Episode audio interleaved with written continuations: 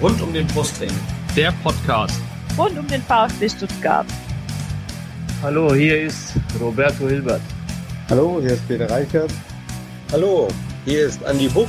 Ich wünsche euch viel Spaß beim Podcast rund um den Brustring.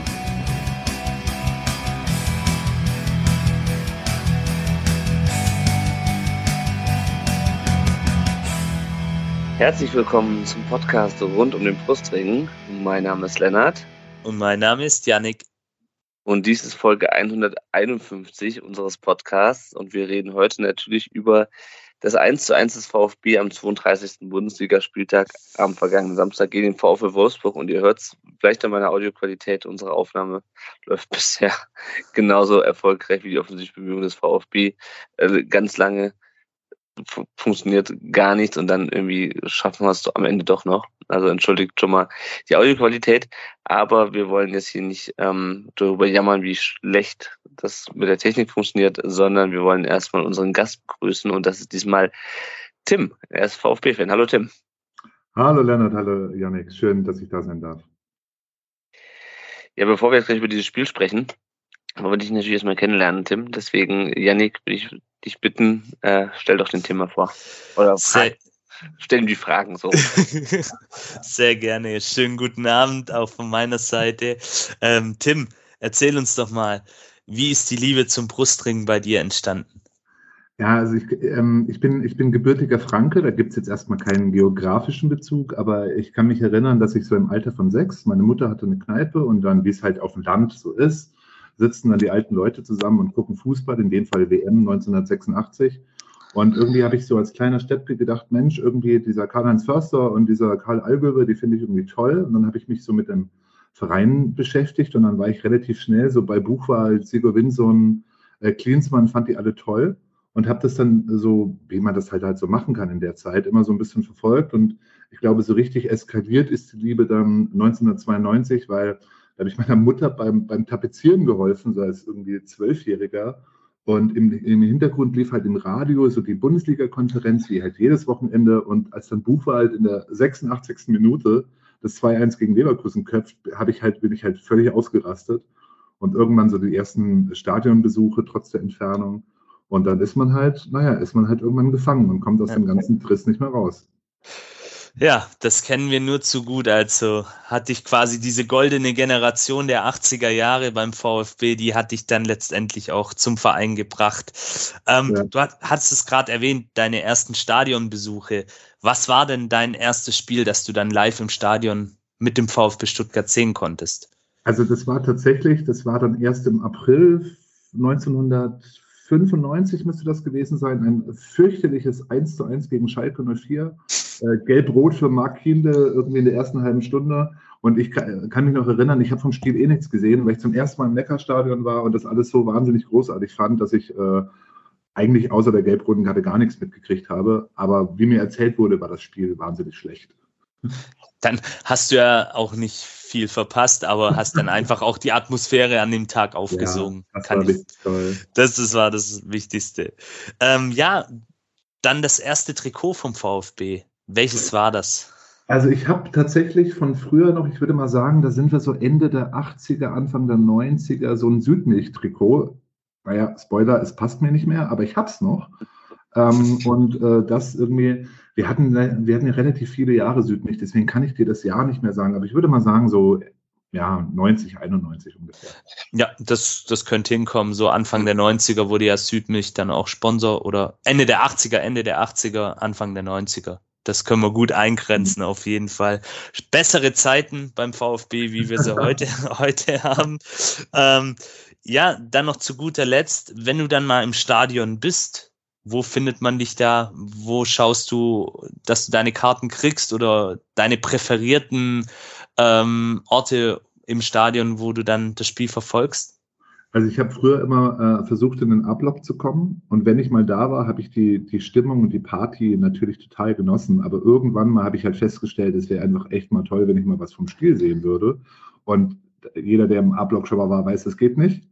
Ähm, und deswegen ist es dann so, also wenn ich es mir heutzutage aussuchen kann, dann äh, würde ich mal sagen, äh, links Haupttribüne nah an der Kurve oder äh, rechts Gegentribüne nah an der Kurve. Dann kriege ich die Stimmung mit, kriege aber trotzdem das Spiel mit. Okay. Ja, das kann ich verstehen. Das ist, das ist auf jeden Fall ein guter Platz, wo man dann beide Faktoren auch hat letztendlich.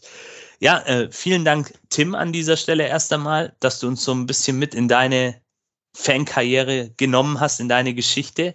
Und äh, ja, Lennart und ich und unser ganzes Team sucht dann auch noch einen Gast für kommende Sendungen. Wir wissen es ja nicht, Lennart. Relegation ja, genau. oder? Also, ich habe sogar, schon, hab sogar schon Leute für die nächsten beiden Spiele, aber sollte die Saison in die Verlängerung gehen, äh, suchen wir da auf jeden Fall noch jemanden. Auf jeden Fall, genau. Also wir wissen es ja noch nicht, wohin die Reise geht, aber es sieht ja gerade stark danach aus. Also wenn ihr Bock habt, dann meldet euch einfach. Ihr wisst ja, wie ihr uns finden könnt. Äh, via der bekannten sozialen Netzwerke. Da erreicht ihr uns am besten. Ja, und dann wollen wir mal uns dem vergangenen Samstag widmen, Lennart. Ja, genau. Ähm, das Spiel ging am Ende 1 zu 1 aus. Wie es dazu kam, dazu kommen wir gleich. Erstmal schauen wir uns kurz die Aufstellung an. Und der gab es nur eine Änderung im Vergleich zum letzten Spiel. In Berlin, nämlich äh, Tommy rückte rein für Fürich, der ja in Berlin in der Schlussphase auch reingekommen war. Tim, wie fandest du die Aufstellung? Hast du dir dabei gedacht, als du die gesehen hast?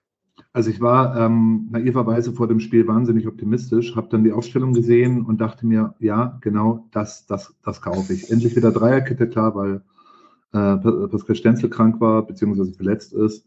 Ähm, und ich konnte das auch nachempfinden, dass wir es mit äh, Tommy versuchen, weil Fürich war ähm, überfordert gegen Berlin. Ähm, und Tommy hat irgendwie noch mal ein bisschen Schwung reingebracht. Ich, hab, ich fand das erstmal richtig gut so und war eigentlich ganz happy und optimistisch. Mhm. Okay, Janik, wie ging es dir? Ja, ich bin eigentlich auch mit der Aufstellung soweit d'accord gegangen. Ähm, Fand es auch gut, ähm, dass Tommy dann letztendlich auch mal die Chance gekriegt hat, in der Startelf von Anfang an dann zu spielen. Und äh, ja, Fürich hat mich dann doch auch kurz überrascht. Ich hätte mir vielleicht dann auch gewünscht, aber natürlich zuletzt war von ihm auch nicht viel zu sehen. Ähm, war auch, glaube noch ein bisschen angeschlagen, was ich gehört habe. Und von daher war es eigentlich für mich in Ordnung und bin dann auch ähm, relativ guter Dinge. Ich war im Stadion, ähm, habe ich mich dann auf das Spiel vorbereitet und auch so ein Stück weit, man mag es kaum glauben, gefreut. Mhm, mhm, ja. Ich war ja auch ähm, ich war auch im Stadion, äh, diesmal sogar in den Sitzplätzen über der Kurve. Äh, haben uns mal was gegönnt diesmal. Äh, ich hatte ehrlich gesagt nicht das, also zumindest am Anfang das Gefühl, dass wir gar nicht in Dreierkette gespielt haben, sondern, sondern mit Viererkette. Natürlich beim VfB auch immer situativ. Äh, hab dann aber später ehrlich gesagt immer so drauf geachtet. Es ist aber auch irgendwie egal, weil der VfB fing an, ähm, war bemüht, das kann man ihm, glaube ich, nicht absprechen. Aber furchtbar ineffektiv fand ich. Und dann Wolfsburg gleich mit der ersten Chance von Baku nach, nach zehn Minuten, die dann drüber geht. Äh, Janik, was hast du dir vom Spielbeginn erwartet, auch nach dem, nach dem Hertha-Spiel? Zunächst einmal ein bisschen ein galligeres Auftreten mhm. der Mannschaft, einfach ein, ein sich gegen diese Situation stemmen, will ich es mal nennen.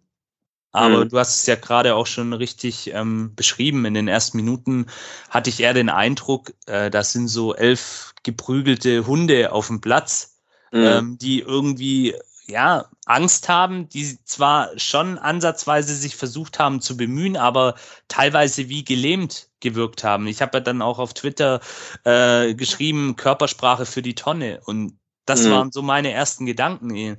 Die Körpersprache, die ja auch enorm wichtig ist, wenn du in so einer Situation bist, die, die ging mir total ab. Also, beziehungsweise ging der Mannschaft ab. Da da war irgendwie nichts zu sehen in dem Bereich. Und ja, in den spielerischen Aktionen leider auch nicht. Ja, na, also ich war auch echt, ich muss sagen, enttäuscht, weil ich hatte echt gedacht, okay, die kommen jetzt raus äh, mit dem viel zitierten Messer zwischen den Zähnen. Ähm, und es war, ja, es war nicht das, was, was man erwartet hat. Ähm, Tim, ging es dir anders? Hast du, hast du das gesehen, was du erwartet hast nach dem letzten Spiel? Also ich habe tatsächlich auch gedacht, okay, wir müssen, also das ist ja, also wenn ich mir jetzt vorstelle, ich wäre der Coach oder man würde das Team so einschwören, ist genau dieses, naja, wie du es schon gesagt hast, Messer zwischen den Zähnen, dieser Punkt, dass man sagt, ab Minute eins, wie auch immer es heute laufen wird, es wird so laufen, wie wir es wollen und ihr werdet, ähm, wir werden euch niederkämpfen, wir werden euch niederringen und ich habe ich hab gesehen ähm, am Anfang eine Mannschaft, die versucht, spielerisch sich zu befreien und da an ihren Kompetenzen scheitert. Ich habe nicht gesehen, dass man, ähm, wenn man mal den Ball verliert, irgendwie von mir aus auch in der fünften Minute mal einen so weg, wegsemst, dass man gegebenenfalls auch mal eine gelbe am Anfang kriegt. Ich habe diese Galligkeit nicht gesehen, sondern nur ein eifriges Bemühen. Und das war mir dann auch schon ähm, äh, zu wenig. Mhm. Ja, ja. Ja, genau so ging es mir auch. Also das war das, das klar, das Hertha-Spiel war kacke und ähm, du hast dann immer noch drei Spiele, um da irgendwie das zu reparieren. Wenn man dann hinterher auf die Ergebnisse schaut, äh, sieht man auch, wie wichtig da ein Sieg gewesen wäre. Und dann gehst du in dieses Spiel rein gegen eine Mannschaft, die die letzten zwei Heimspiele richtig auf den Sack bekommen hat. Äh, pardon my French hier, aber und dann und dann gehst du da wieder so rein und lässt die wiederkommen und dann hast du diese zehnte Minute auf die, äh, die 13. Minute, auf die kommen wir jetzt. Du hast eine Ecke. Und ich habe nochmal nachgeschaut, nachgeschaut. John Anthony Brooks ist der, war der drittgrößte ähm, Feldspieler auf dem Platz. Nach ähm, Sascha natürlich und nach Mafropanos. Der hat 1,93 Meter und der kann ohne Gegenwehr, ohne Hindernisse durch unseren Strafraum marschieren. Ich habe es im Stadion ja nicht richtig gesehen, sondern nur hinterher dann, ähm, weil du achtest natürlich in der Live-Situation nicht auf die, auf die Laufwege äh, bei, so, bei so einer Ecke äh, und kann das Ding reinköpfen. Letztes Mal waren es nach waren's vier Minuten, davor waren es irgendwie nach zehn Minuten. Ähm, jetzt wieder nach, nach, nach 13 Minuten. Janik, was, was geht in den Köpfen dieser Mannschaft vor, dass wir es nicht schaffen, eine Standardsituation zu verteidigen? Also ich meine, also den, den größten Spieler, den größten Spieler des Gegners offensichtlich nicht unter Kontrolle zu haben bei so einer Geschichte. Mhm. Ich verstehe es nicht.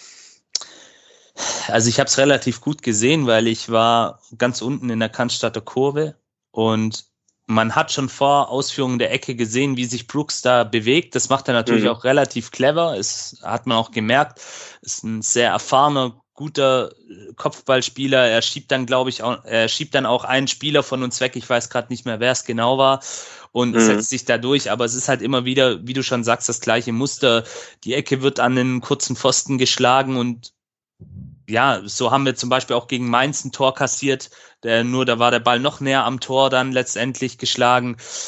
Das musst du besser verteidigen. Und das ist einfach auch wieder eine dieser vielen, vielen Schwächen, die sich durch diese Saison wie ein roter Faden, jetzt habe ich schon wieder roter Faden gesagt, aber es ist leider, es ist leider, ja, in den vorherigen Sendungen rede ich auch immer vom roten Faden des VfB, aber es ist halt einfach so. Es wiederholt sich von Spiel zu Spiel und man kann da einfach nicht viel dazu sagen. Es ist gut gemacht von Brooks, ja, aber es ist auch einfach sauschlecht verteidigt für eine Bundesligamannschaft.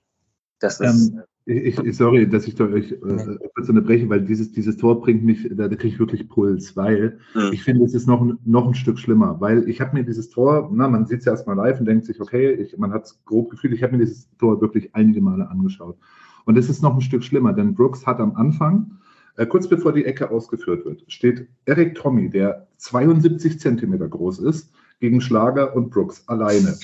Ähm, dann wird die Ecke ausgeführt und Brooks läuft komplett ohne Support auf unsere äh, sich nicht gegen ihn stemmenden ähm, äh, Innenverteidiger zu und überspringt die dann natürlich, weil die ja gar nicht mehr hochkommen können.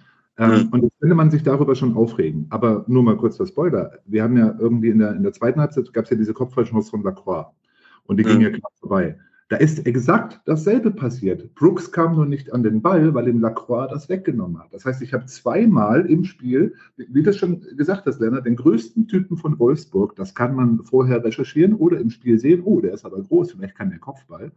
Und wir kriegen es nicht hin, entweder im Raum oder im Mann, den wenigstens ähm, beim Anlaufen zu behindern. Wir kriegen das nicht hin. Und das, ähm, wenn es nur einmal passiert wäre, hätte ich irgendwie ähm, eine Wasserflasche geschmissen, als es jetzt zweimal passiert ist, möchte man schon mit dem Kasten kommen. Mhm.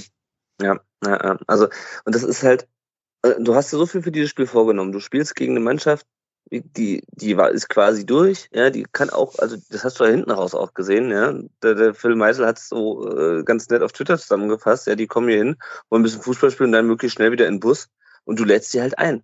Und das, das, das, das verstehe ich nicht. Und dann kommen wir quasi zur nächsten, die nächste Szene, die ich mir rausgeschrieben habe, war dann Tommy ähm, nach 20 Minuten, der sich irgendwie einmal um sich selber dreht und dann irgendwie aufs kurze Eck relativ harmlos schießt. Und da hast du quasi in den beiden Szenen hast du quasi unser gesamte, unser gesamtes Dilemma gerade gut zusammengefasst, finde ich, weil wir hinten immer wieder anfällig sind und zwar nicht irgendwie, weil die weil der Gegner so überragende individuelle Qualität hat, damit müssen wir uns wahrscheinlich dann nächstes Wochenende auseinandersetzen, sondern weil wir einfach schlampig verteidigen. Ähm, und auch dieses, dieses Ding von Tommy, also ich, ähm, ich war auch überrascht, dass er drinne war. Ich hätte eigentlich eher gedacht, dass er, nachdem er Förster ja so hervorgehoben hat, in der PK vom Spiel, dass er Förster mit reinnimmt.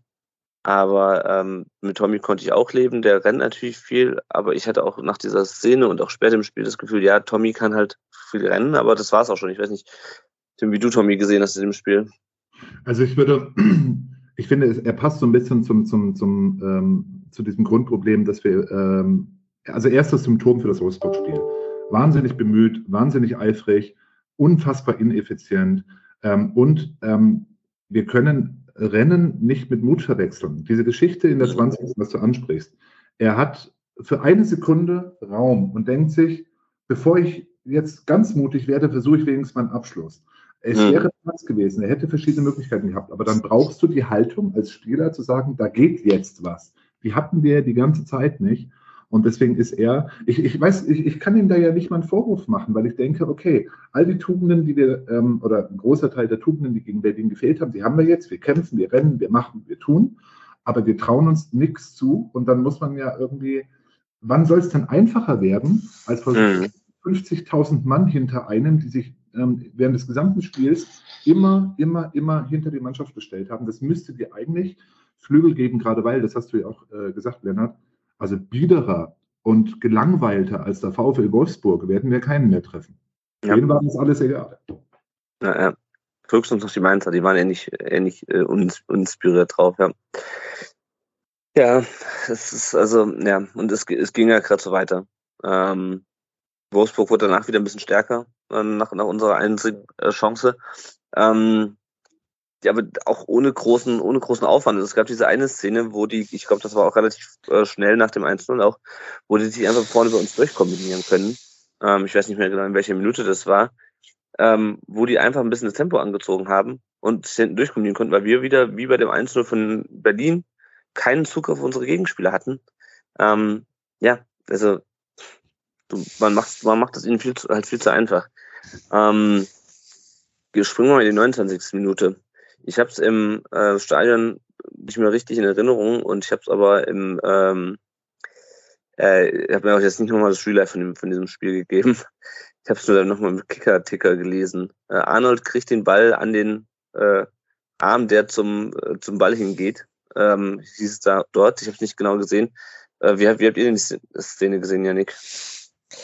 Ja, äh, lustigerweise hat mir dann ähm, gestern Abend noch ein guter Bekannter, der auch im Stadion war, äh, diese Szene abfotografiert aus einer Spielzusammenfassung. Und wenn man dieses Standbild jetzt sieht, ähm, der Arm ist weg vom Körper und wir brauchen jetzt nicht über die Handspielregel debattieren, weil sonst sitzen wir noch morgen früh hier. Mhm. Aber nach der aktuellen Regelauslegung, so wie auch immer gern argumentiert wird, hätte man den meiner Meinung nach, ich habe die Szene jetzt auch noch nicht in bewegten Bildern gesehen, aber wenn ich jetzt nur dieses Standbild sehe und nur das mhm. jetzt habe als Grundlage meiner Bewertung, würde ich sagen, den kann man geben. Ich kann das nicht sagen, ich habe ihn nicht gesehen. ja, ähm, ich kann mal tatsächlich, ähm, vielleicht kann der, ich weiß nicht, ob es der Tim gesehen hat, ansonsten Lennart, wir haben ja moderne technische Geräte, ich habe es jetzt mal weitergeleitet. Mhm. Ähm, also, wir müssen, also ich meine, wir brauchen jetzt, ich gucke mir nebenher an, wir brauchen jetzt nicht, glaube ich, über dieses Handspiel äh, grundsätzlich ja. zu reden, weil ich glaube, das, das äh, da reden wir an dem ja, Thema vorbei, was, was eigentlich Für mich ist es eine Kann-Situation. Ja, ja, ja. Wie fandet ihr den, den Herrn Jablonski generell, Tim, in diesem Spiel? Ähm, also ich habe ich versuche mir so ähm, in den letzten Wochen so ein bisschen abzugewöhnen, ähm, nicht mit den Schiedsrichtern zu sehr auseinanderzusetzen, mhm. weil wir ja erstmal vor unserer eigenen Haustür rumkehren müssen. Ich fand es okay. Ich, die Handspielsituation fand ich auch, wie, wie ihr schon gesagt habt, eher kann als muss. Ähm, grundsätzlich, ja, also ich, äh, ich war, ich fand es okay. Also ich fand die gelben Karten zum Teil nachvollziehbar. Ähm, ich fand die Spielleitung halbwegs unaufgeregt. Ähm, er war jetzt für mich kein äh, relevanter Faktor. Ja. Also relevant fand ich, also relevanter Faktor war ich, war ich auch nicht. Ich fand also teilweise, gut, man ist natürlich im Stadion dann immer noch mal ein bisschen ähm, äh, aufgeregter, äh, teilweise hatte ich halt das Gefühl, gerade als die Wolfsburg in der zweiten Halbzeit quasi nur noch ähm, auf dem Rasen lagen, dass er auch so ein bisschen auf Zuruf gepfiffen hat. Äh, also, aber auch teilweise, ja, es, ich krieg's gar nicht mehr zusammen. Es waren teilweise echt so Szenen, wo du, wo er in der einen Situation das pfeift, in der anderen das. Ich fand auch die gelben Karten teilweise ein bisschen übertrieben. Das fand ich aber schon gegen, äh, gegen Bielefeld vor zwei Wochen. Äh, und da wurde mir äh, dann hinterher oder wann hinterher zu lesen, dass die doch, dass die doch angemessen waren. Also ja, keine Ahnung. Also, mir ist er furchtbar auf den Keks gegangen in seiner Zweikampfbegleitung, aber ähm, gut. Ähm, kommen wir mal zu dem, was ähm, uns viel mehr ärgern sollte, nämlich die Offensivarbeit äh, des VfB. Ähm, der VfB hat zwar ein paar Chancen in der ersten Halbzeit noch gehabt, aber es ist nichts Zwingendes. Und Janik, was, was fehlt der Mannschaft der Offensiv? Also wir haben wieder gesehen, ähm, ich habe rausgeschrieben, Borna Sosa von 13 Flanken 3 angekommen. Mittlerweile wissen wir warum, glaube ich. Ähm, Sascha Kleitsch keinen einzigen Torschuss. Ähm, was, also ich, ich, ich verstehe es nicht. Erklär's mir. ja, ich verstehe es auch nicht, aber ich habe mir tatsächlich fleißig, wie ich bin, mal so ein paar Notizen gerade auch zu dieser Thematik gemacht. Und ich fange mal an, auch mit was sehr Grundsätzlichem. Wenn du keinen Zugriff im Mittelfeld hast, dann wird es relativ schwer, offensiv schlagfertig zu agieren. Das mhm. ist bei dieser Mannschaft oder aktuell auch, wenn wir jetzt dieses Spiel angucken, ein ganz, ganz großes Problem, dass du selbst gegen einen Gegner, der nicht mal irgendwie aggressiv presst, wie die Wolfsburger, äh, du hast vorhin Phil Meissel zitiert, und mhm. so kann man das sehen, die waren sehr pomadig unterwegs. Die hatten nicht wirklich jetzt äh, die Ambition, hier die große Körperlichkeit auszupacken. Und dennoch haben wir es nicht geschafft, gegen so einen Gegner einen Zugriff im Mittelfeld zu bekommen, um eben mal auch ein gepflegtes Aufbauspiel zu betreiben. Dann die 1 zu 1 Situation auch in der Offensive waren teilweise sowas von schlecht, dass du dir mhm. denkst, hey, was ist los? Teilweise drehen die Spieler ab und gehen gar nicht in diese Situation. Und dann auch vertikale Bälle, Mangelware, zumindest diejenigen, die dann auch mal für Gefahr sorgen. Ähm, dann hast du es gesagt, richtig, äh, Sascha nicht ins Spiel gebracht, beziehungsweise langsam muss ich auch ihn selber mal hinterfragen, mhm. was los ist. Ob er, klar, da wird natürlich auch gerade viel geschrieben, ist er schon mit dem Kopf woanders. Aber man sieht, das sind ganz, ganz viele Punkte und es fängt dann schon im Mittelfeld an und zieht sich dann quer durch die gesamte Offensivreihe durch. Und das sind so grundsätzliche Sachen und ja, ich weiß es nicht. Das, das sind so die Punkte, die für mich da ausschlaggebend sind letztendlich. Das, ja. ist, das ist einfach, ja, dann auch keine Überraschungsmomente. Wir, wir haben momentan keinen Spieler, der mal für so einen Überraschungsmoment sorgen kann. Rein von den Fähigkeiten kann das der ein oder andere bei uns, aber sie schaffen es halt nicht, das auf den Platz zu bringen. Mal ein Tempo-Dribbling, mal Tempo anziehen, mal was Unvorhergesehenes für den Gegner machen, mhm. was Undurchschaubares. Ähm, das schafft, das schafft gerade keiner. Also, und das ist, das ist das, was, was dann einfach letztendlich dann auch, so hart wie es klingen mag, für die Bundesliga dann nicht reicht. Mhm, ja.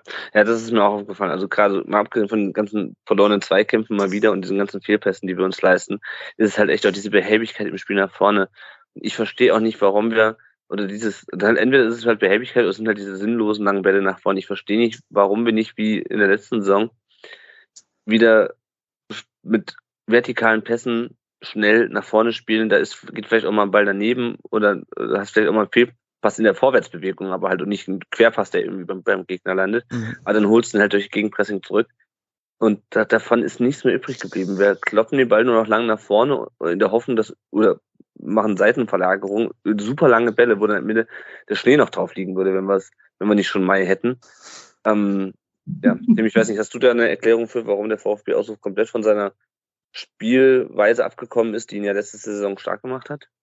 Also ich glaube, wir haben ähm, in allererster Linie ein mentales Problem, wo sich die gegenseitig alle ein bisschen anstecken. Wir haben ganz junge Leute vorne mit, äh, mit Mamouche und Tomasch und, und äh, Sascha und ähm, die können sich gegenseitig nicht auffangen. Wenn ähm, einer von denen äh, oder zwei von denen eine Krise hat, dann hilft denen da keiner. Ähm, ich will jetzt nicht wieder mit Führungsspielern anfangen, aber es ist zumindest so, man bleibt dann allein. Und es gab eine Situation, die ich halt wirklich krass fand, dass ähm, Bonner Sosa, ich glaube, es, war in der, ja, es war in der zweiten Halbzeit, kommt einmal durch, könnte mit links flanken, dreht aber ab, legt sich den Ball auf den rechten Fuß und zieht wieder in die Mitte und spielt ihn ab.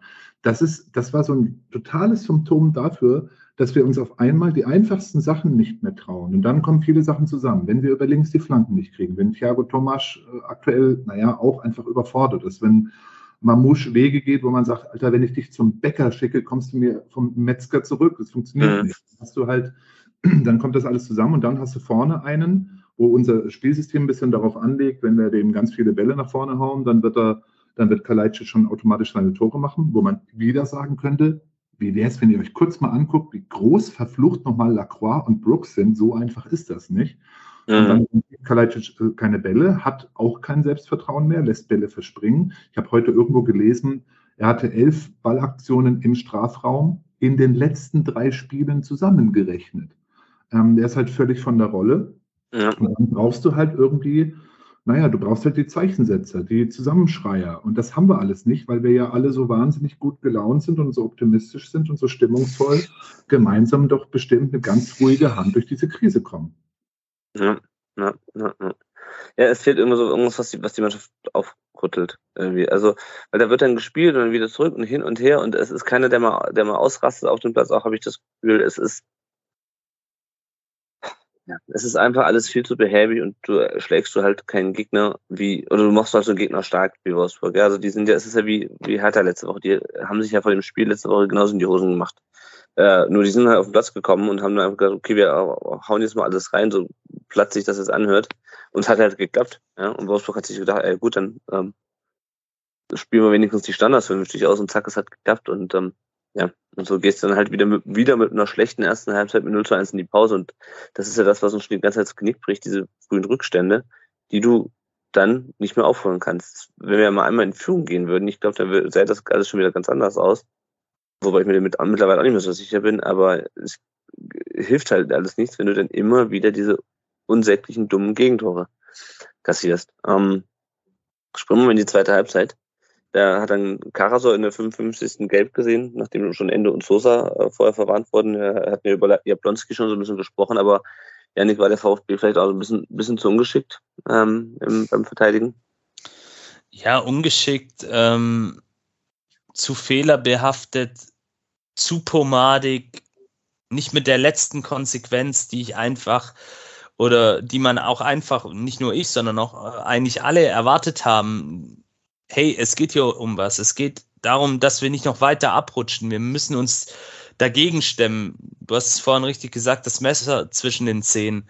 Es war, ja, es, es war einfach von, von allem zu wenig. Es hat diese Schärfe dann auch gefehlt. Und ich meine jetzt nicht mit Schärfe, dass man mit offener Sohle in den Mann reingeht, sondern einfach dem Gegner klar macht, hey, du holst hier heute nichts. Das ist unser Platz, unser Stadion und da, da geht heute nichts für dich. Aber im Gegenteil, man, man hat ja dann die Wolfsburger immer und immer wieder dazu eingeladen, möchte man fast schon sagen, ähm, nach vorne dann auch mal ein bisschen was zu machen.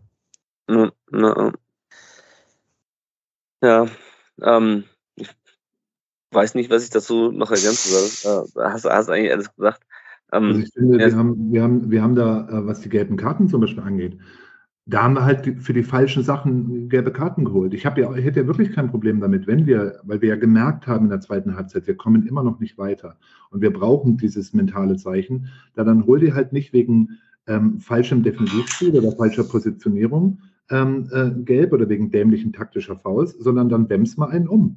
Ähm, nicht, nicht um jetzt irgendwie, ne, wie du schon gesagt hast, mit, mit äh, offener Sohle gegen das Schienbein, aber dann setzt halt mal wenigstens so ein Zeichen. Also dann holen wir uns, wir holen uns quasi auch noch äh, richtige gelbe Karten aus den falschen Gründen. Ja, äh, und ich finde, was halt auch sowas reinspielt, ich weiß nicht mehr, welche Minute das war, dann verlierst du halt einen, einen aussichtsreichen Angriff, weil du halt einen falschen Einwurf machst. ja. Das, das war auch irgendwann, irgendwann, irgendwann in der zweiten Halbzeit. Ähm, Irgendwann die 57. Minute, da hatten wir einen Doppelwechsel. Führig kam dann für Tommy rein und Förster für Mamouche. Über Tommy hatten wir schon gesprochen. Tim, wie fandst du Mamouche in dem Spiel? ähm, ich habe, also als er angefangen hat bei uns ähm, in, der, in der Hinrunde, war ich erstmal irgendwie ganz, ganz angetan, weil er diese unglaubliche, diese unglaubliche Energie hat und diese unglaubliche ähm, Bereitschaft, alles irgendwie äh, zu versuchen, mutig zu sein. Ähm, zum einen ist ihm das ein bisschen abhanden gekommen und zum anderen ist er halt bei seinen Laufwegen und bei seinen Aktionen, bei seinen 1 zu 1 überhaupt nicht mehr verlässlich. Er macht, er ist halt ein totaler äh, Chaosfaktor ähm, und dadurch hilft er halt der Mannschaft nicht. Und ich habe irgendwie so den Eindruck, dass, ähm, dass so das Trainerteam zum Beispiel bei ihm hofft, naja, seine Spritzigkeit und seine Schnelligkeit und seinen Wille, den hat er, ähm, der wird uns schon helfen. Aber man gibt dem halt nicht oft an die Hand oder er kann es einfach nicht, wie er sich ähm, bewegen muss, wann er in die Räume geht, wann er es nicht macht, wann er in den Zweikampf geht, wann er es nicht macht, ähm, wann er es mal einfach macht, wann er es mal kompliziert macht. Er macht es eigentlich immer falsch und ich schaue mir diesen Jungen an und denke mir, boah, der ist so bemüht und das ist so hilflos. Mhm. mhm. Andererseits, ich habe, äh, das hatte ich schon in der Vorschau zum Spiel, ich bin neulich auf der Seite Football Reference, fbref.com heißt sie, auf eine Statistik gestoßen, ähm, in der Mamouche überraschenderweise weit vorne liegt, nämlich in den sogenannten Shot Creating Actions und Goal Creating Actions, also diese Szenen vor, oder die, die Aktionen, die letztendlich zu einem Torschuss oder einem, einem, einem Tor führen. Und auch in diesem Spiel hatte Mamouche die meisten, also wir haben ja nur ein Tor geschossen, und da war er schon nicht mehr auf dem Platz. Aber ähm, der hatte die meisten Torschussbeteiligungen in diesem Spiel erstaunlicherweise wieder, ja, wo du die ganze Zeit denkst, was macht er eigentlich? Und da unsere Torschüsse waren halt auch wieder Krütze größtenteils. Ähm, aber das finde ich interessant, weil ähm, das, das, was, was man von ihm sieht auf dem Platz und das, was man hinterhin in den Statistiken liest, die jetzt natürlich auch nicht alleine erklärend und ähm, allgemeingültig sind, ähm, das, da, da gibt es eine, das gibt's einfach eine Diskrepanz. Das heißt, er macht schon was fürs Offensivspiel scheinbar, aber ähm, ja, ich weiß nicht, vielleicht sieht man es auch deswegen nicht, weil wir halt einfach keine Tore schießen. Aber ähm, fand ich auf jeden Fall interessant. Ähm, ansonsten kann ich die Wechsel, glaube ich, nachvollziehen. Ähm, Tommy fand ich halt furchtbar ineffektiv äh, unterm Strich. Äh, und ja, Mamouche und Förster ist halt jemand, der kann auch vielleicht auch nochmal, den hätte ich mir eigentlich, wie gesagt, wie ich eben schon sagte, eigentlich in der Startelf gewünscht. Äh, weil er halt vielleicht jemand ist, der sich diese zweiten Bälle nochmal holt, der mehr fürs Aufbauspiel tut. Also der ist ja auch so jemand, der diese Shot-Creating Actions ähm, haben kann. Also das Förster ist kein Goalgetter, das, das haben wir letzte Saison schon rausgefunden, aber er ist halt jemand, der dir im, im Aufbauspiel vorne helfen kann, weil er halt körperlich robust ist und dann halt vielleicht den vorletzten wichtigen Pass spielt, wenn er nicht unbedingt den letzten oder ähm, auch wenn er nicht unbedingt ähm, das Tor trifft. Ähm, den hätte ich mir vielleicht eher gewünscht, aber ja, wie du auch schon gesagt hast, Janik, es funktioniert halt so vieles nicht, dass da auch ein Förster keinen äh, keinen Unterschied machen kann. Ähm, zum Beispiel in so einer Szene wie in der 60. Minute. Äh, Sascha Gajcic kriegt den Ball im Strafraum und dann statt, dass er aus der Drehung schießt, wozu er meiner Meinung nach den Platz gehabt hätte, legt er dann ab und der Ball ist weg. Ähm, wie hast du die Szene gesehen, Janik? Ja, sinnbildlich.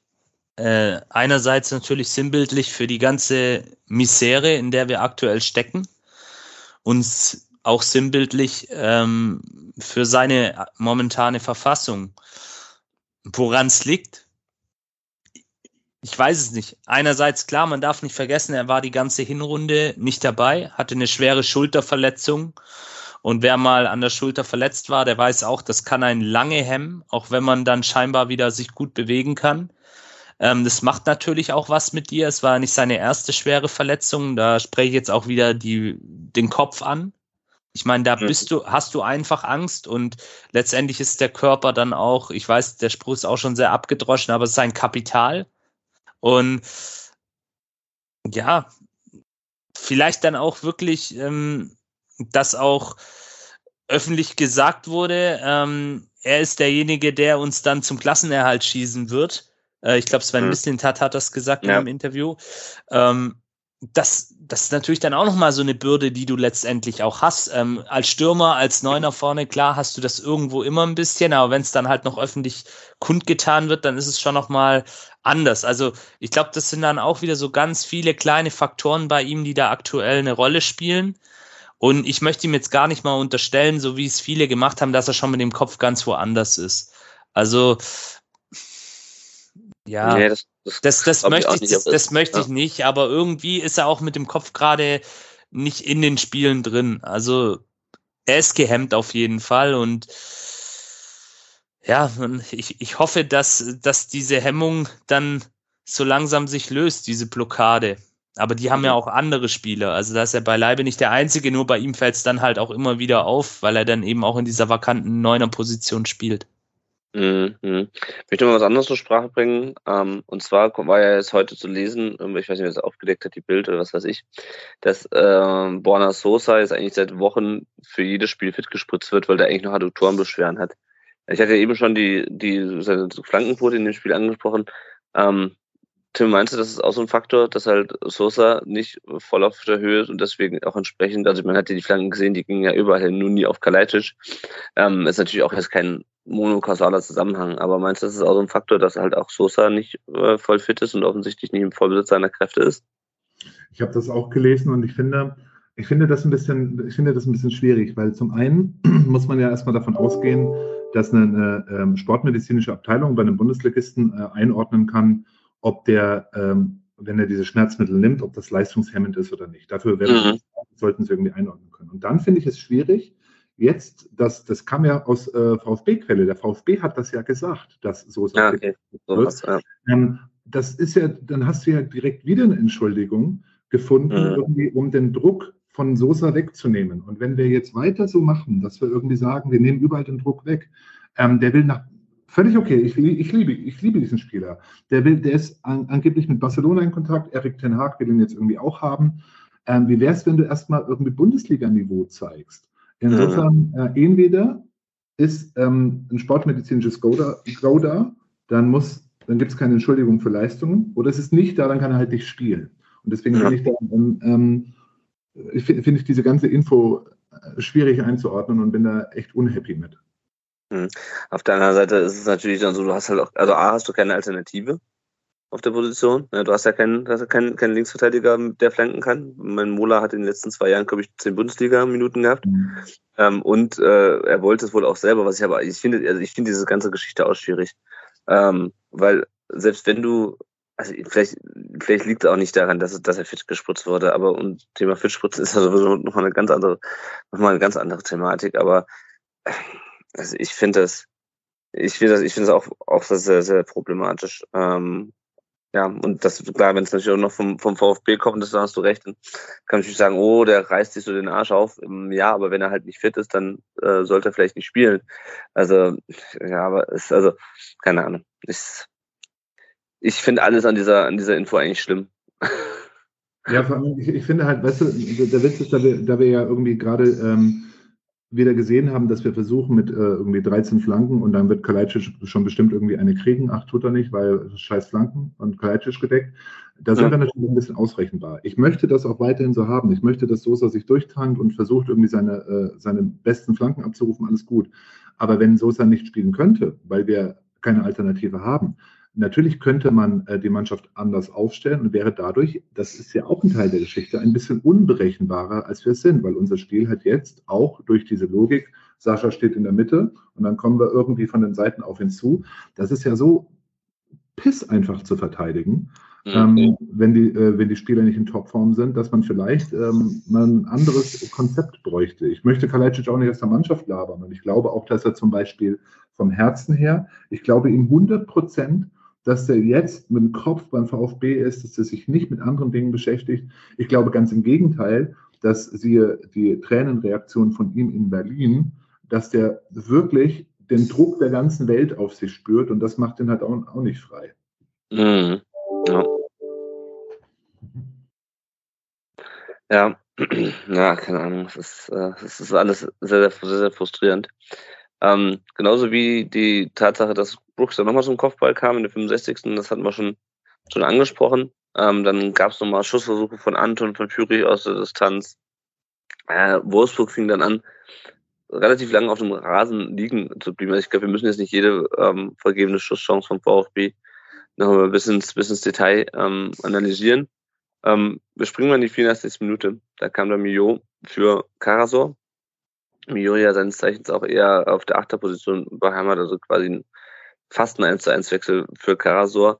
Ähm, hättet ihr euch da lieber noch einen Offensivspieler gewünscht beim 0 zu 1 Rückstand, also TBD beispielsweise, ich weiß gar nicht, was aus dem Kopf auf dem Kader war, aber ähm, irgendeinen werden wir noch auf dem Platz gehabt haben, auf, der Bank gehabt haben. Janik, äh, hast du den Wechsel äh, nachvollziehen können, jetzt mal unabhängig davon, was, was später passierte? Im ersten Moment tatsächlich nicht. Ähm, da habe ich mir auch gedacht, okay, ähm, Mio, du hast es gerade gesagt, eher so ein Sechser, Achter. Ähm, vielleicht ein Ticken offensiver wie Karasor, das mag sein, aber doch jetzt nicht so dafür bekannt.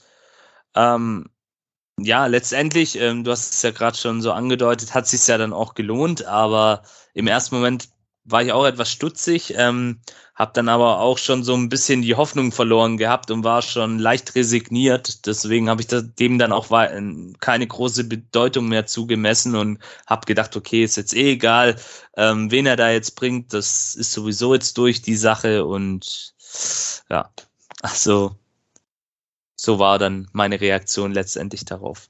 Ja, ja, ja, das, das ist durchaus, durchaus was dran. Ähm, es gab da noch eine Chance, eine Chance von Wolfsburg, nämlich äh, Wind, von dem ich vergessen habe, wie er mit Vornamen heißt. Jonas, ähm, Jonas, Jonas Wind. Jonas Wind mit einem relativ äh, gefährlichen Schuss, den Müller pariert und wir Tim, wir beschweren uns immer so ein bisschen, dass Müller äh, uns keine Punkte rettet. Der kostet uns zwar auch nicht furchtbar viele, aber er rettet uns auch keine. Hat er uns mit der, ähm, mit der Parade letzten Endes dann den, den Punkt gerettet? Also ich würde sagen, ja. Ähm, das war, ähm, der Schuss war immer noch zentral genug, dass er ihn auch an einem guten Tag haben sollte. Aber er hatte dann halt jetzt mal einen guten Tag. Mhm. Da finde ich jetzt zum Beispiel äh, bei, der, bei dieser Vorwärts-Positiv-Kommunikation, die der VfB gerade so macht, da zum Beispiel Misslind hat ja sich nach dem Spiel geäußert und irgendwie von einer Monstersituation gesprochen und, ähm, und ähm, Müller heraus, äh, herausgestellt und total gelobt ich glaube, das braucht der Junge mal, dass er, ähm, weil es ist ja wirklich so, wir haben ja nicht den Florian Müller bekommen, der in Freiburg war. In Freiburg war der einfach geil. Der muss das ja können. Und vielleicht braucht er genau diese Situation. Und direkt nach der Parade, ähm, ich weiß nicht, ob ihr euch daran erinnern könnt, wirklich so eine Sekunde danach gab es so ein ähm, typisches geiles Abklatschen mit, ich glaube, es war Mafropanos, äh, weil er sich da auch selber kurz mal gepusht hat. Und ich meine, wie viele mhm. Situationen hatte er in den letzten Wochen oder Monaten, wo er sich mal selber pushen konnte? Insofern war ich sehr happy damit, auch wenn den wahrscheinlich von 18 Bundesliga-Keepern ähm, 16 gehalten hätten. Mhm, ja, aber wir haben halt nur einen von diesen äh, 16 im, im, im Tor und das ist äh, in dem Fall zum Glück äh, Florian Müller. Und dann kommt die 89. Minute, als ich mich eigentlich schon damit ein, äh, abgefunden hatte, dass wir äh, auf jeden Fall keine Chance mehr haben auf den direkten äh, nicht auf, also auf, die, auf den direkten Klassenhalt. Das sieht jetzt auch nicht unbedingt viel besser aus, aber ähm, auf jeden Fall stand es plötzlich 1 zu 1. Mio kommt auf links zum Flanken äh, und Führig äh, ist rechts neben dem Tor aus einer Sicht ganz frei und ich will nicht sagen, er knallt das Ding unter die Latte, aber er, er schiebt es unter, der, unter die Latte. Janik, wie war deine Reaktion auf das Tor? Ja, natürlich pure Freude. Im ersten Moment. Im zweiten Moment habe ich ähm, auf die Uhr geguckt und gedacht, okay, fünf Minuten Nachspielzeit gab's. Mhm. Muss, ähm, muss, da, muss da aber auch geben, finde ich, nach dem. Ja, absolut, absolut. Ähm, und dann dachte ich, okay, vielleicht geht ja noch was. Ähm, man hat dann auch gemerkt an der Reaktion der Spieler. Das war dann das erste Mal, wo ich, was die Körpersprache, die ich ja vorhin bemängelt habe, ähm, wo ich da mal was Positives in diesem Bereich gesehen habe. Da hat man gemerkt, da ging noch mal so ein Ruck durch die Mannschaft. Äh, Sven Mislint hat, der wieder fast am Mittelkreis war vor lauter Jubeln. Ähm, da hat man gemerkt, okay, die Truppe lebt doch noch. Und ähm, das war jetzt mal wirklich eine würdige Reaktion, natürlich auch ein schöner Spielzug. Du hast ihn ja gerade äh, nochmal beschrieben. Und ja, jetzt, jetzt kann vielleicht doch noch was gehen. Die Kurve ist natürlich komplett äh, ausgerastet, mhm. ähm, hat dann aber auch im gleichen Moment die Mannschaft nach vorne gepusht. Und da ging dann wirklich nochmal so ein richtiger Druck durchs Stadion und man hatte einfach den Eindruck, okay, jetzt kann vielleicht noch was gehen. Und das wäre mhm. dann richtig cool geworden. Hätte, ja. wäre, wenn, ja. Ja, wurde es aber dann nicht, denn äh, wir hatten dann noch zwei Ecken. Ähm, Panos köpft, glaube ich, äh, drüber, müssen wird geklärt und dann äh, kommt Anton, der aus, äh, keine Ahnung, was waren es, 15, 12, 13, 14, 15 Metern ein astreines Field Goal schießt.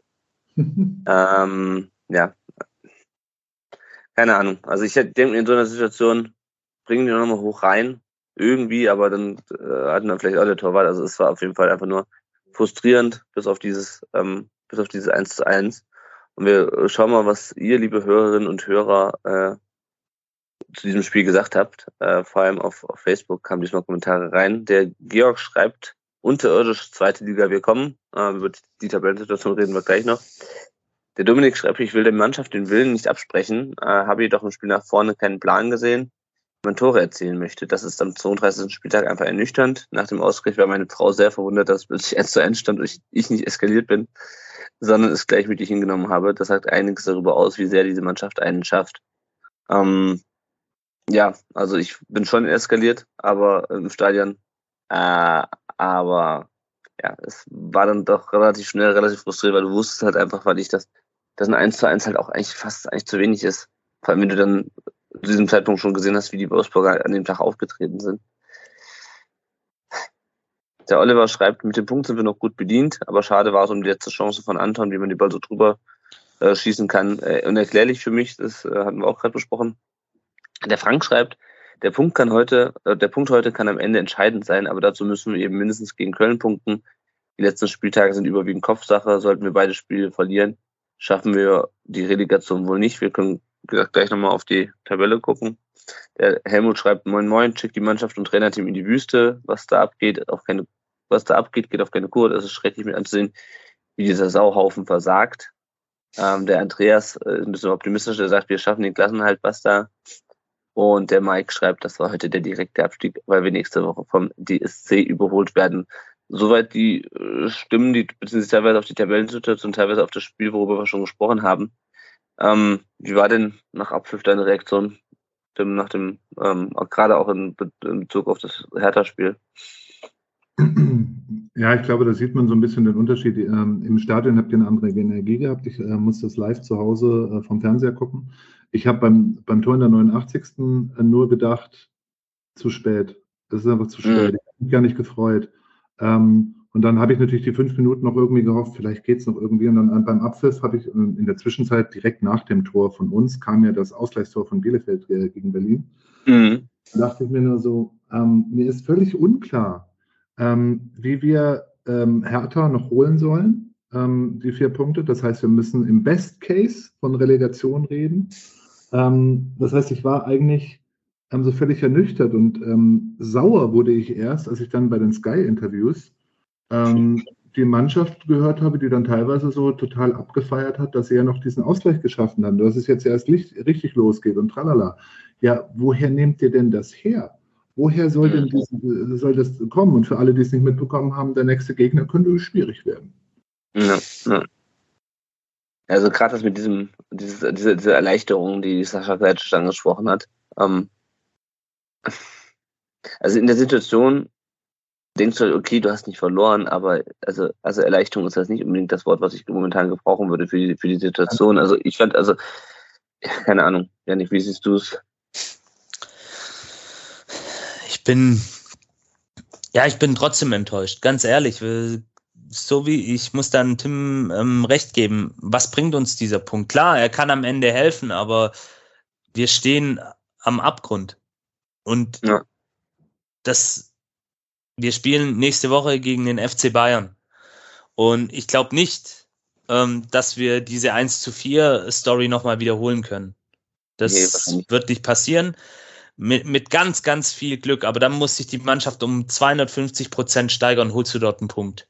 Aber selbst das ist schon aktuell für mich ein Ding der Unmöglichkeit und auch eine mögliche Relegation. Wir werden nachher drüber reden.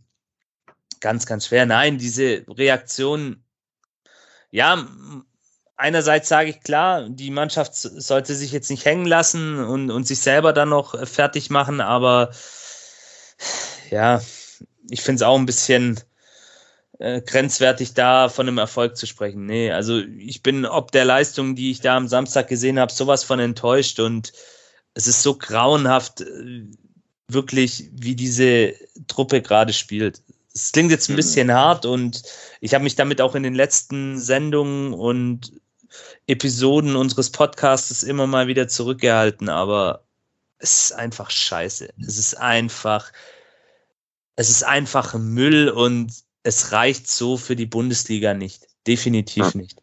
Und ja. Was mich halt am meisten, ja. mir, mir fällt sonst nichts mehr ein. Ich bin da immer noch ein Stück weit sprachlos. Ja, was mich halt wirklich am meisten ankotzt, ist, dass du halt die gute Ausgangslage, die du hattest, durch so Kackspiele wirklich hergegeben hast. Durch die, Bielefeld, Mainz, meine, dass du zu Hause gegen Dortmund verliert, jo, hättest du wahrscheinlich auch mehr rausholen können, aber letzten Endes passiert das mal, aber dass du halt gegen Bielefeld nicht gewinnst, in Bielefeld.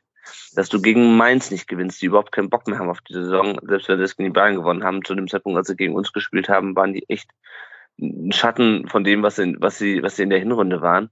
Dass du gegen in Berlin dich herspielen lässt über fast 90 Minuten, dass du gegen Wolfsburg, die auch die die Saison abgeschlossen haben, die waren gedanklich schon auf Malle auf, äh, auf der Saison abgeschlossen ähm, und dann reicht es halt für die trotzdem, einfach mal die Birne reinzuhalten bei dem Eckball.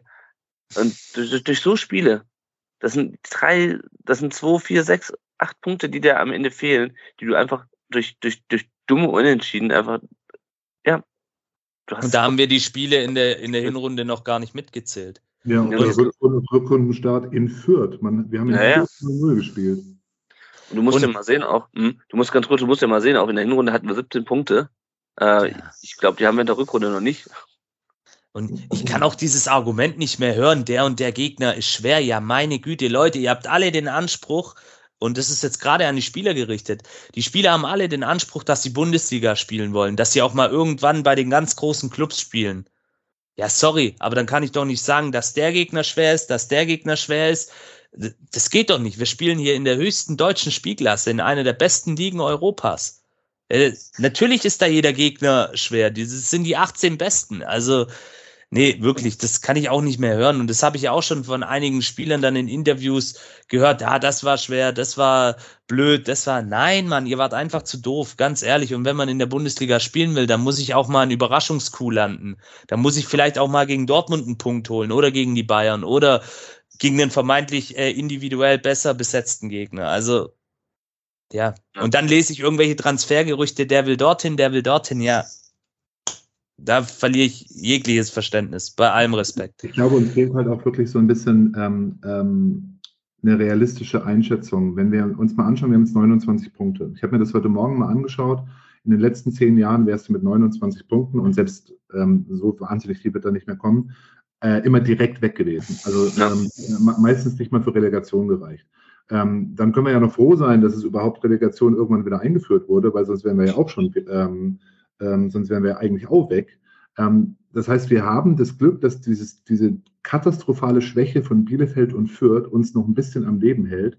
Und statt daraus Energie zu schöpfen, zu sagen, wir haben wenigstens zwei, die noch trotteliger sind als wir, ähm, äh, haben wir eben nicht, nicht den Mut und nicht die Energie, uns mal wirklich geschlossen ähm, dagegen zu stemmen. Und das ist, ähm, da fehlt mir halt dann auch so ein bisschen die Perspektive, ähm, wie wir nächsten zwei Wochen gegen die völlig durchdrehenden Kölner und gegen Bayern München irgendwie das äh, noch wenden wollen. Ja, ja, ja, aber genau das, was Janik auch gerade gesagt hat, was mich wirklich, also wirklich massiv in Augen hat, ist nicht, dass du diese Punkte verspielt hast, sondern gegen wen. Ja, also du hast, also ja, alle Gegner sind, alle Gegner sind schwer, aber du musst also gegen wie willst du in der Liga bleiben, wenn du nicht mal beim direkten Konkurrenten, bei dem es gerade runter und drüber geht, wenn du da nicht ins Spiel reinkommst und dich dann wirklich und dann nichts auf die Kette kriegst in diesem Spiel in Berlin. Also, also Wolfsburg ist nochmal eine andere Qualität, ist von, von, von Scheiße gewesen, genauso wie, genauso wie Bielefeld und Mainz. Aber auch die, dieses, dieses Hertha-Spiel, das ist unfucking fassbar, wie du so in den, in, in den Abstiegskampf gehen kannst. Und ich weiß nicht, du gewinnst ja gegen, gegen niemanden. Irgendwie so auch, auch Fürth, ja. Das ist eine Konkurrenz zum damaligen Zeitpunkt noch. Also das Einzige war halt Augsburg, ja, und die ziehen dann hinterher weg. Also es ist, es ist alles zum Kotzen, liebe Leute. ja, mir fällt auch jetzt, also nachdem, auch wenn wir uns jetzt gleich die, die Tabelle angucken, na, ich schiebe gleich noch einen kurzen Werbeblock dazwischen, wenn wir uns die, die Tabelle angucken, wir könnten halt jetzt zwei Punkte Rückstand auf den, äh, auf dem 15. Platz haben und vier Punkte Vorsprung auf Bielefeld. Stattdessen ist es genau andersrum. Wir haben vier Punkte Rückstand auf Hertha und zwei auf Bielefeld. Ähm, wir gucken mal kurz gleich auf die Tabelle. Vorher noch ein kurzer Werbeblock. Äh, wenn ihr uns unterstützen könnt oder äh, wenn ihr uns unterstützen wollt und könnt äh, und ihr Bock auf so geile Rants habt äh, von uns wie die eben, dann äh, könnt ihr das gerne machen. Entweder über Patreon mit einem kleinen monatlichen Beitrag äh, oder PayPal, da könnt ihr uns Geld überweisen, wann und wie ihr wollt. Und ähm, was machen wir damit? Damit ersetzen wir meinen Rechner, den ich, äh, bei dem ich kurz davor war, den heute an die Wand zu schmeißen. Deswegen kurz übers Handy hier podcaste. Ähm, oder ähm, wir halten den Podcast natürlich am Laufen mit, ähm, mit den und decken nämlich die laufenden Kosten. Alles, was ihr darüber äh, wissen wollt, äh, erfahrt ihr auf rund um den Brustring.de slash support. Und jetzt gucken wir auf diese scheiß Tabelle. Ja. Ich weiß ja nicht, ob meine Kopfschmerzen, die ich habe, dem ganzen, dem ganzen Event heute zuträglich sind. Auf jeden Fall ähm, die anderen Ergebnisse zunächst. Äh, Köln gewinnt in Augsburg 4 zu 1, aber Augsburg ist quasi schon weg. Die haben jetzt äh, sieben Punkte Vorsprung auf uns. Nee, sechs. Sechs Punkte Vorsprung. Das hätte ich nicht hier aufgeschrieben. Bielefeld Hertha 1 zu 1, das haben wir gerade schon äh, gesprochen. Und der VfB ist jetzt Tabellen 16. mit 29 Punkten, minus 19 Toren. Bielefeld mit 27 Punkten, zwei Punkte dahinter. Hertha mit 33 Punkten, vier Punkte davor. Und ähm, äh, Augsburg mit 35 Punkten eigentlich so gut wie durch. Wolfsburg hat gegen uns den, den Klassenhalt geschafft. Wir spielen jetzt äh, in München am Sonntag um 17.30 Uhr, glaube ich. Und dann haben wir noch ein Heimspiel gegen Köln am Samstag äh, um 15.30 Uhr die, die Woche drauf. Bochum spielt, äh, Bielefeld spielt am Freitag in Bochum. Ähm, Hertha am äh, Samstag dann gegen Mainz und Augsburg spielt dann am Sonntag in, äh, in Salzburg Nord äh, beim äh, bei Red Bull Leipzig. Ähm, wie gesagt, Augsburg sp sparen wir mal aus. Und dann am letzten Spieltag Bielefeld gegen Leipzig und Dortmund gegen Hertha äh, und gut Augsburg gegen Fürth. Also ähm, ja. Janik, was hältst du äh, für am realistischsten auf diesen zwei Spielen? Und äh, zweite Folgefrage, kann die Relegation auch Spaß machen? um Gottes Willen. Okay, also was halte ich für realistisch? Aktuell ein Punkt, wenn ich ehrlich bin. Hm. Gegen die Bayern. Ja, ja, gegen die Bayern, natürlich, klar. Nein, äh, Spaß beiseite. Es wird ist immer schwer in München zu bestehen. Ähm, du kannst, wie gesagt, darauf hoffen, dass sie vielleicht ein bisschen Kater von der Ibiza-Feierei haben, aber selbst dann ähm, mit 50 Prozent äh, Leistung würden sie uns wahrscheinlich schlagen. Und die Kölner kann ich überhaupt nicht einschätzen. Die spielen eine super starke Saison, hatten immer mal wieder aber auch Wackler drin. Ähm, sind bekanntermaßen nicht unser Lieblingsgegner, wenn sie zu uns kommen. Und für die wird es wahrscheinlich am letzten Spieltag auch noch um was gehen. Ähm, nichts weniger wie den äh, UEFA Cup, beziehungsweise heutzutage ja Euroleague genannt, was in Köln ja auch so einen gewissen Stellenwert hat. Europapokal. Ja. Meine Hoffnung, also um auf die zweite Frage noch überzuleiten, ähm, meine Hoffnung heißt Relegation, aber Spaß machen, bei allem Respekt. Herr Werle, ich weiß, wie er es gemeint hat, ich kann es mir gut vorstellen, dass es vielleicht auch nochmal so eine versteckte Botschaft nach außen hin war, auch an die Mannschaft zu sagen, hey, nimmt's als Chance wahr, nicht als Bürde, ähnlich wie es der Tim vorhin Mhm. auch beschrieben hat. Aber Spaß machen als Fan, ich rede jetzt aus der Fan- und aus der Podcaster-Blogger-Sicht, macht es bei Gott nicht. Also da muss ich mir Herr Werle leider widersprechen. Also es hat mir weder Spaß gemacht, damals nach Berlin zu fliegen, äh, wie ein paar Tage davor in der Mercedes-Benz, äh, Mercedes-Benz Arena im Neckarstadion zu stehen und diesen Krampfkick da anzugucken. Nein, also das, da kann ich mir spaßigere Dinge in meinem Leben vorstellen. Aber klar, es kann die letzte Hoffnung dann auch sein, der letzte Strohhalm. Ja, ja.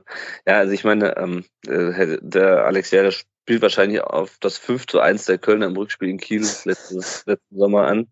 Ähm, so kann es natürlich auch laufen, nur läuft es beim VfB, so ist die große Frage, und spielst du im nächsten Jahr um Europa? Beim VfB wahrscheinlich eher nicht. Tim, ähm, wie, was meinst du, wo wir am Saisonende landen? Was, was wollen wir aus den letzten beiden Spielen jetzt? Also wir können ja wa- wahrscheinlich ähm, äh, darüber reden, wann wir aufnehmen. Während wir gerade aufnehmen, führt Gladbach zu meiner völligen Verblüffung kurz vor Schluss 3 zu 1 gegen Leipzig. Das gibt mir. Hoffnung, weil ähm, das bedeutet, Leipzig muss am ne- letzten Spieltag gegen Bielefeld sich auf jeden Fall nochmal strecken, so oder so. Das gibt mir Hoffnung, dass Bielefeld da idealerweise keine Punkte holt. Mir macht es aber große Sorgen, dass die ähm, zu Recht besoffenen Bochumer ähm, jetzt irgendwie dann Freitagabend irgendwie äh, mit, äh, keine Ahnung, äh, Katerspuren äh, ihr letztes Derby gegen Bielefeld spielen und für die geht es wirklich um nichts mehr. Das heißt, wenn Bielefeld in Bochum drei Punkte holt, was ich für möglich halte, dann brauchen wir diesen einen Punkt. Und ich weiß nicht, also wir holen, ich, ich, ich bin mir hundertprozentig sicher, dass wir gegen München nichts holen. Äh, unter anderem aus den ganzen Debatten aus den, aus den, aus den letzten Tagen. Die Münchner müssen sich jetzt nochmal zusammenreißen und sie werden es tun. So, und dann kommt Köln. Köln ist schwer, äh, wie es Janik schon gesagt hat, Köln schwer einzuschätzen. Sie sind in einer unfassbaren Form, aber haben natürlich äh, vor allem einen Formüberschuss und nicht einen Qualitätsüberschuss. Deswegen gucken. Wenn wir da diesen einen Punkt holen, sind wir, äh, glaube ich, dann werden wir 16. Wenn wir gegen Köln auch verlieren, könnte es ähm, eng werden. Und was die Werbesache angeht, naja, also wie es Janik schon gesagt hat, also jeder, der die Relegation gegen Union Berlin ähm, mitgemacht hat, brauchte danach irgendwie eine Therapie. Ich weiß nicht, ob Spaß dafür das, das richtige Wort ist. Aber natürlich, klar, ich weiß auch, wer es gemeint hat. Äh, haken wir das mal ab unter ähm, Obacht äh, bei, dein, bei deinen Zitaten. Ja, ja, also klar. Ähm, ich habe auch überhaupt keinen Bock auf Delegation. Äh, also vor allem, wenn es dann halt irgendwie gegen, gegen Darmstadt hier geht. Dann, äh, ich habe schon letzte Woche gesagt, dann keine Ahnung. Wenn es gut läuft, habe ich einen kurzen Heimweg, wenn es schlecht ist, auch, aber dann äh, kann ich, man nehme ich, glaube ich, zwei Wochen Urlaub und lass mich nirgendwo blicken hier.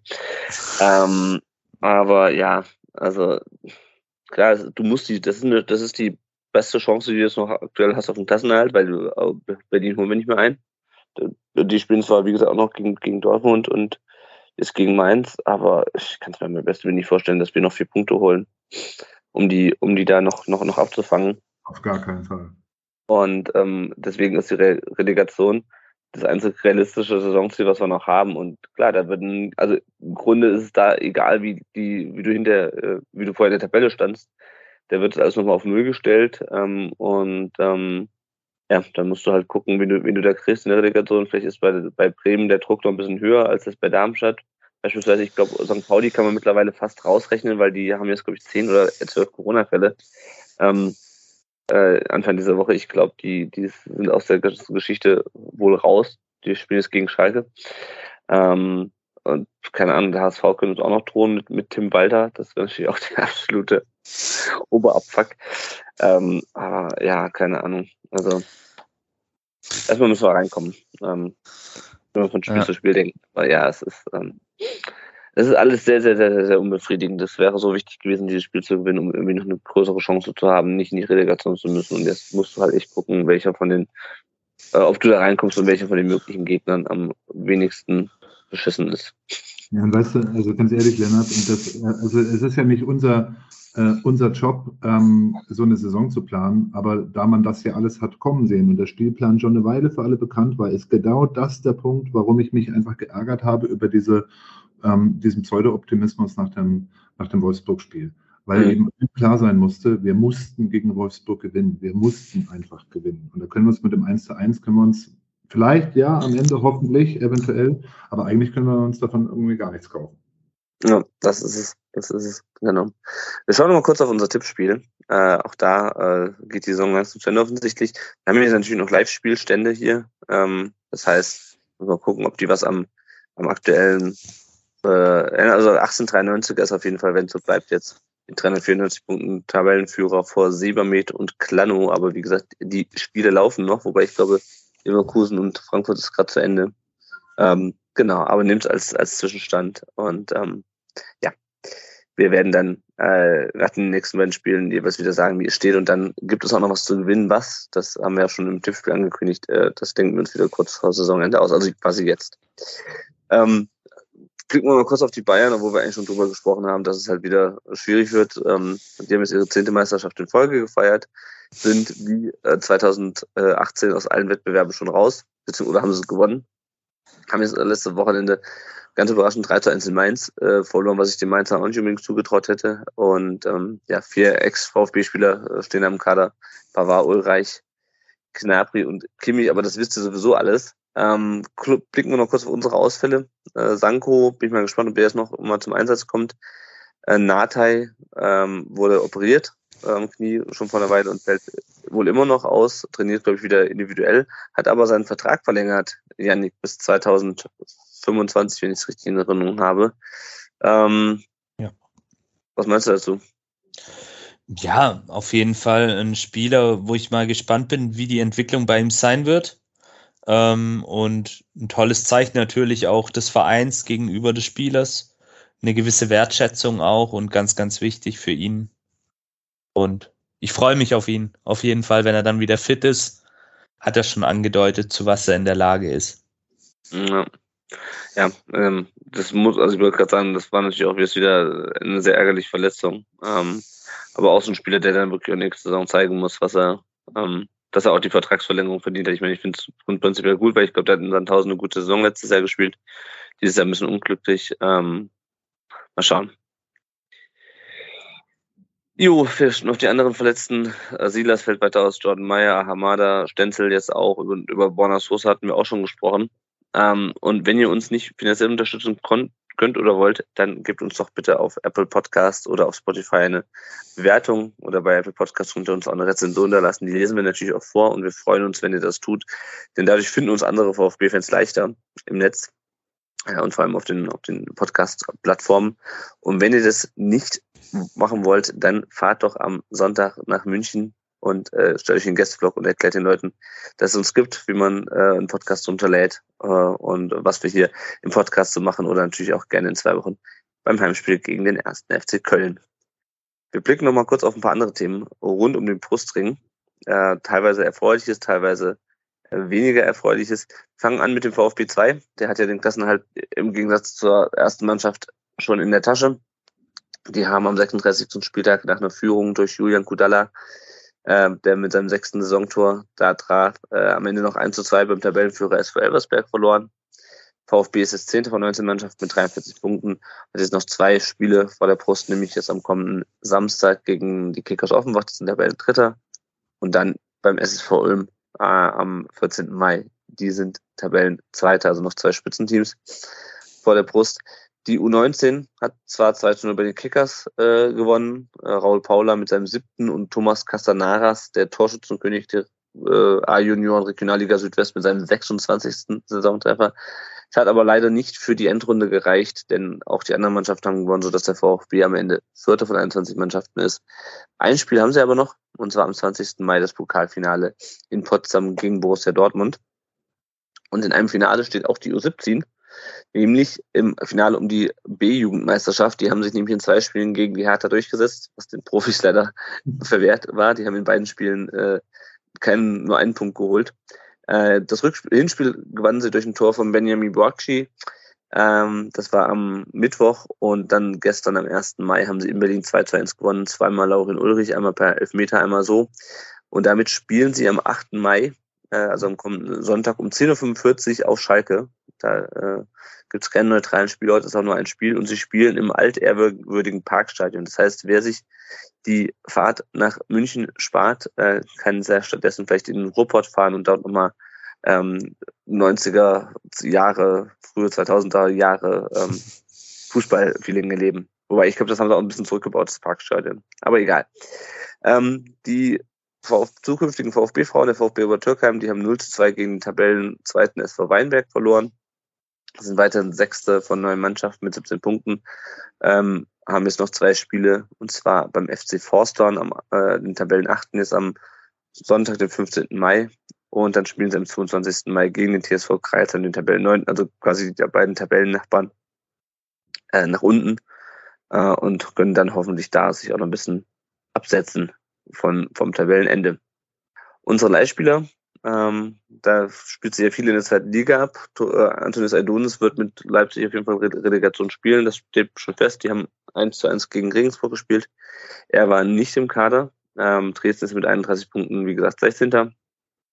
Darko Scholinov hat mit Schalke gegen Sandhausen gespielt und Alu Kuol. Ähm, Scholinov wurde äh, in der Nachspielzeit dann ausgewechselt, hat sich eine gelbe Karte geholt, hat aber vor allem das 1 zu 0 von Simon Terodde vorbereitet.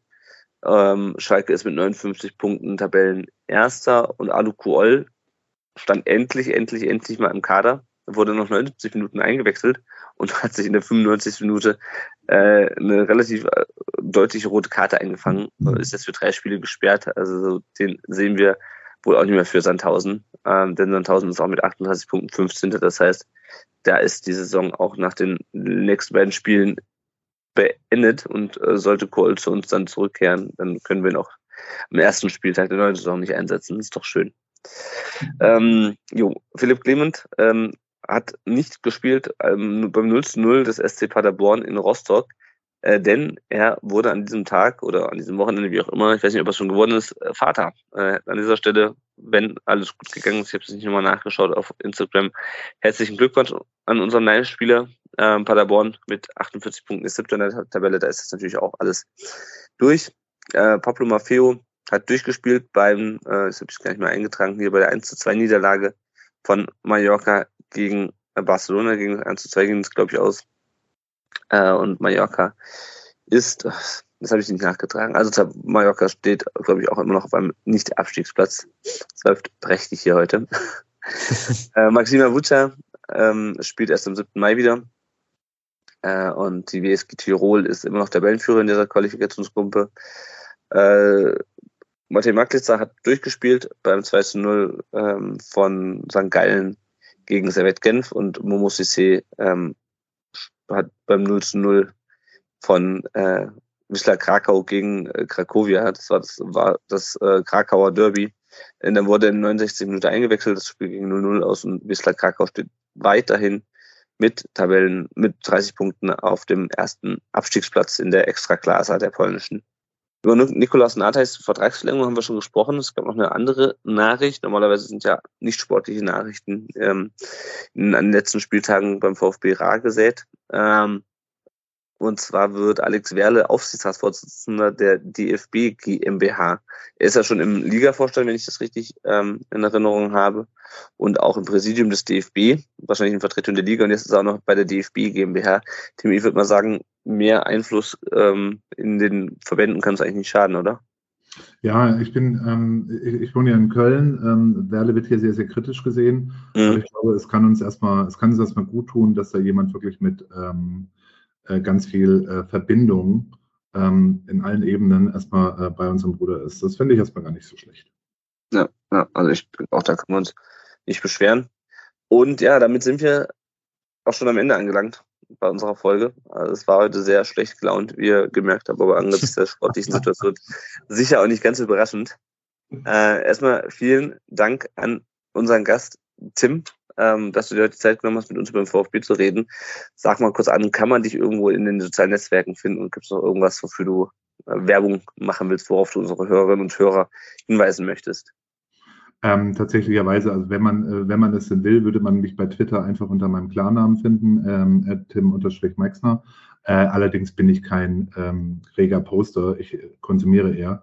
Ähm, deswegen, ich, mir bleibt es nur ähm, auch übrig, euch zu danken. War, hat sehr viel Spaß gemacht äh, und äh, vielleicht kommt man ja in besserer Laune wieder zusammen. sehr, sehr gerne.